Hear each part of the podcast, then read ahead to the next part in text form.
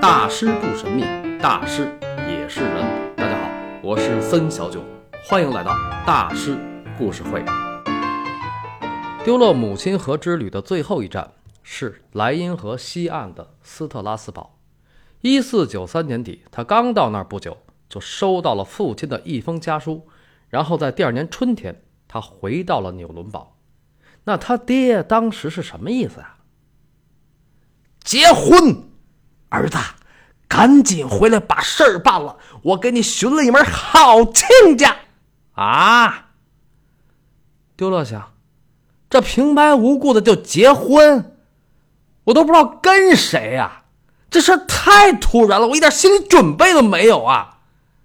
哎，有嘛可准备的呀？不就是娶个媳妇儿吗？也是。娶媳妇儿是好事儿，但这事儿从何说起呀？呃，丢勒在今天是众所周知的自画像之父。那么他结婚这事儿，就从他的油画自画像说起。且看一幅画，丢勒二十二岁的自画像，也叫艺术家直迹肖像，还叫丢勒的卢浮宫自画像。因为他最后被卢浮宫收藏了啊，但是要特别注意的是，卢浮宫里的这一幅虽然是货真价实的油画，但是最初它却画在了一张纸上，有的说是画在了牛皮纸上，有的说是画在了羊皮纸上，不管怎么说吧，反正是没画在画布上。直到1840年，这幅画才被贴在了一块画布上。所以，丢勒真是功力了得呀！因为甭管什么纸也不如画布结实啊！那个纸要是一不小心画烂了怎么办呢？这就是从小画画没橡皮的好处，一笔成型，几乎不改啊！当然，这个能力首先要归功于老丢勒，因为原本父子是师徒。那么我们在图文里看丢勒的这幅自画像，说实话啊。很难想象五百多年前一个欧洲文艺青年能长成这样，英俊消瘦、忧郁清澈，那眼神、那鼻子、那嘴唇、那骨架，还有那双手，帅如朴树，活脱的就是朴树在 cosplay。那么这幅画是作于一四九三年，这个时间写在了画面上方，当时丢勒二十二岁。这是他平生第一幅油画自画像，画中的他明显带着一股贵族范儿，墨绿外衣，白衫为底，红线锁边，两袖印花，加上他金发白肤，流苏红帽，身姿挺拔，手势优雅。这是一个学徒出师的手艺人吗？啊，穿这身衣服画油画，得邋遢成什么样啊？我们上大学时候画油画都是穿个白大褂或蓝大褂啊。呃，其实呢，这幅画本来就不是在画一个常规意义上的手艺人。正如四百年后高更大师所说：“也不知为什么，直觉告诉我，我是一名贵族，正如我是一名艺术家。”而丢勒把自己画的像一个王子。那他为什么要这么画呢？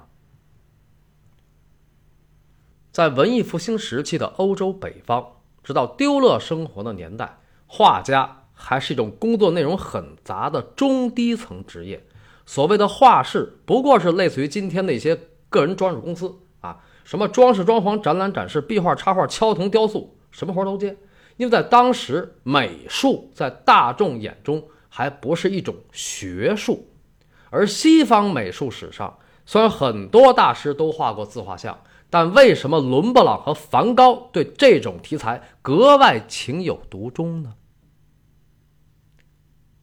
除了他们的命运穷困潦倒，还有一个重要原因，也是最本质的原因，就是自画像代表着一种身份认同，它是一种高度的自我认同。梵高、伦勃朗都是欧洲的北方人。而自画像是北方的一种传承，自丢勒开始。那么，关于丢勒这幅二十二岁的自画像，长期以来被谈论最多的，莫过于他手里拿着的那枝花儿。虽然看起来很像一棵草，对吧？这种花儿通称为蓟草，蓟门桥的蓟。它的植物学名称是紫荆刺芹，也叫紫荆草或者蓝蓟。这个刺芹啊，顾名思义，刺儿芹就是一种带刺儿的坚硬植物。在德语中，它寓意着丈夫的忠诚，所以很多人认为丢勒在画中拿着这颗刺儿琴，表达了他对婚姻的憧憬，就是他发誓要做一名暖男。那么这个观点靠谱吗？嗯，靠不靠谱先放一边啊。可是这刺儿琴，一种带刺儿的坚硬植物，象征着对婚姻的憧憬和暖男。有这么膈应的暖男吗？啊，多扎得慌啊！不过丈夫的忠诚呢？欧洲古时候确实有这个说法，因为在中世纪，紫荆刺芹被用作催情药物，所以它就代表着丈夫的忠诚。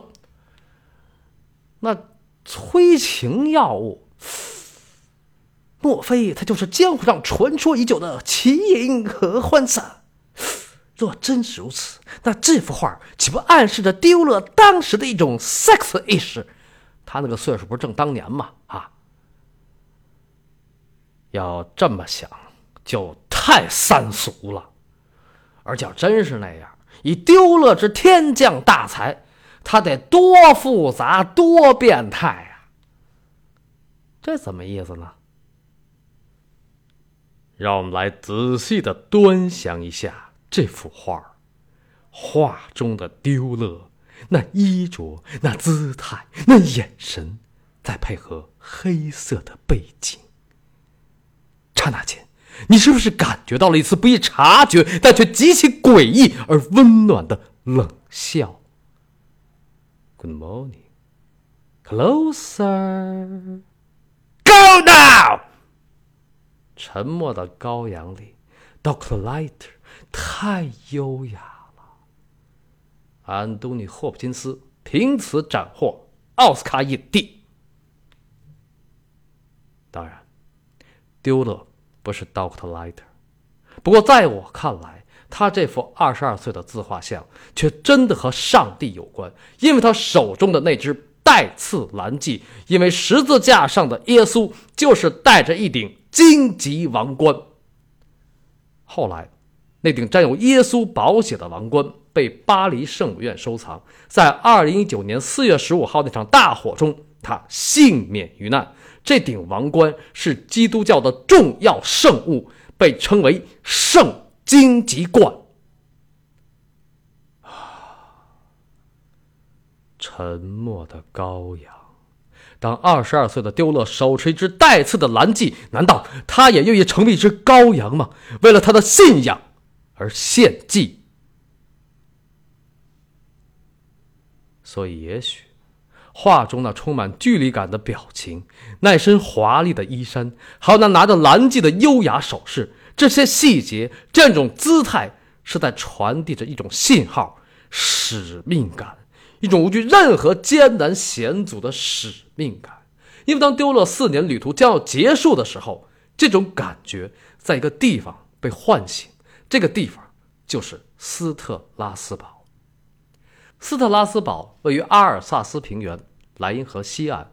一四九三年底，它是丢勒母亲河之旅的最后一站。当丢勒驻足于此，想必感慨万千。因为到十五世纪末，这里不光是神圣罗马帝国的一个人文主义中心和印刷中心，同时还是一个有着千年历史的宗教圣地。从公元四世纪起。它就是基督教的总主教驻地之一。丢勒到达的时候，这里的一个大教堂刚刚竣工不久，历时三个多世纪才建完。而又过三个世纪，它被伟大的歌德盛赞为“上帝之树”。这好大一棵树，就是斯特拉斯堡主教座堂。斯特拉斯堡主教座堂因其一百四十二米高的尖塔而超越埃及的吉萨金字塔。在一八七四年以前，它一直是人文世界的最高峰。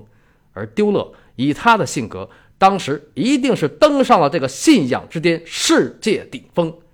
当他于此处极目远眺，阿尔萨斯平原几乎一览无余，目光所及之处，世界尽收眼底。生命本该是一场壮游啊，而一个年轻的生命从大河之旅到鸟瞰天地，会是一种怎样的心灵体验呢？于是，在斯特拉斯堡诞生了这幅艺术家直迹肖像，这是丢勒人生的第一幅油画自画像。那雕塑一般的五官和躯体，仿佛散发着一种光芒，它是一种坚定的力量，虽然沉静而不张扬。所以，如果有人非要把丢的这幅画跟什么暖男对号入座，这着实是尴尬呀。不过这画呢，也确实是一幅相亲照。因为一四九三年底，他在斯特拉斯堡收到的那封父亲来信，说的就是这事儿。